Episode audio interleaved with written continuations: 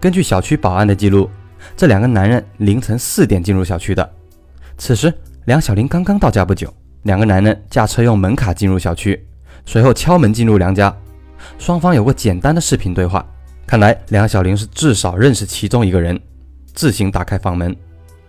大概一个多小时后，也就是天亮之前，两个男人才匆匆驾车离开小区。二零零五年，豪华小区虽然有视频监控，却非常的不清晰。案发呢又是深夜，这两个人的脸模糊不清，无法借此确定身份。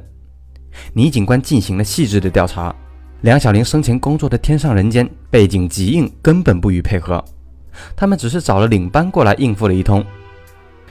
哎，梁小玲只是我们普通的服务员，对她的私生活我们公司一概不知。她有什么仇人我们也不知道，我们只是简单的劳务关系。倪警官碰了一鼻子灰。好在还是有人愿意开口的。通过梁小玲的通讯录，倪警官找到了她的一个闺蜜，同样在这个夜总会工作过的美女小谢。小谢知道梁小玲被杀，不觉哭红了眼睛。我就知道她迟早有这么一天，我劝了她很多次，她就是不听。你为什么这么说？警官，你也知道我们是做什么的？什么服务员呢？我们就是做皮肉生意的。只是我们这里同别的城市不同，客人的档次比较高，不是直接出钱陪睡，往往是把这里当做社交场所。客人档次高，夜总会就需要一些高档的小姐。我和梁小玲都是这种人。我本来是大学生，学美术的。我家是穷山沟的，我家是穷山沟的，父亲残疾，学费都是靠母亲帮人挑石头赚来的。我大学期间就去打工，开始做家教，一个月挣不到几个钱。有一次还差点被学生的父亲强奸了。后来有个女同学介绍我去做兼职模特，只要站一天就能赚到做家教的两周钱。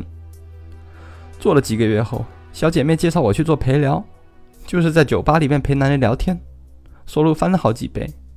就这样一步步的堕落下去。有一次，一个台湾老板请我喝酒，私下拿出一个手提箱，里面满满一箱子的人民币，让我陪他过一晚。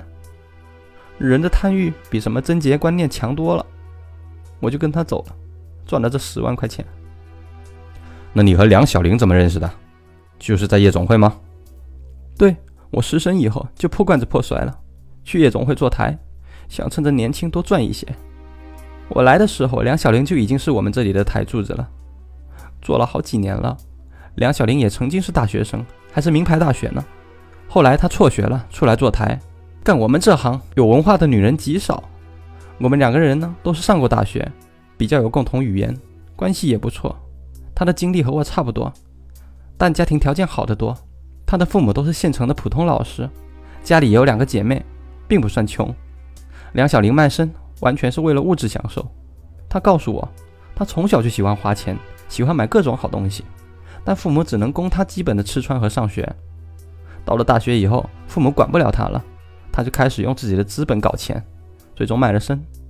第一次是卖给一个香港的大老板，当时还是九年前呢，一九九六年。那个香港老板拿出一张空白支票，让他自己去填，只要愿意同他去开房。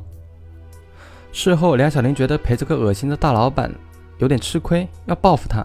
他咬牙填了他认为的巨款，整整一百万港币。谁知道这个香港老板知道梁小玲只要了一百万以后，哈哈大笑。嘲笑他真是个没见过世面的村姑。此后，梁小玲在我们这里工作了九年，始终是花魁第一人，名气非常大。早在九十年代，她上钟一个小时什么都不干，只是陪客人聊聊天，也要收费五千元。九十年代的五千，您想想是什么概念呢？这几年她已经很少出台了，只是陪各种贵客聊聊天、喝喝酒，每小时要收费好几万呢。这些客人都是慕名而来。觉得让梁小玲陪非常有面子，就这样，每个月头他预约日程就排到了月尾。那梁小玲有什么仇人没有？谁会杀他呢？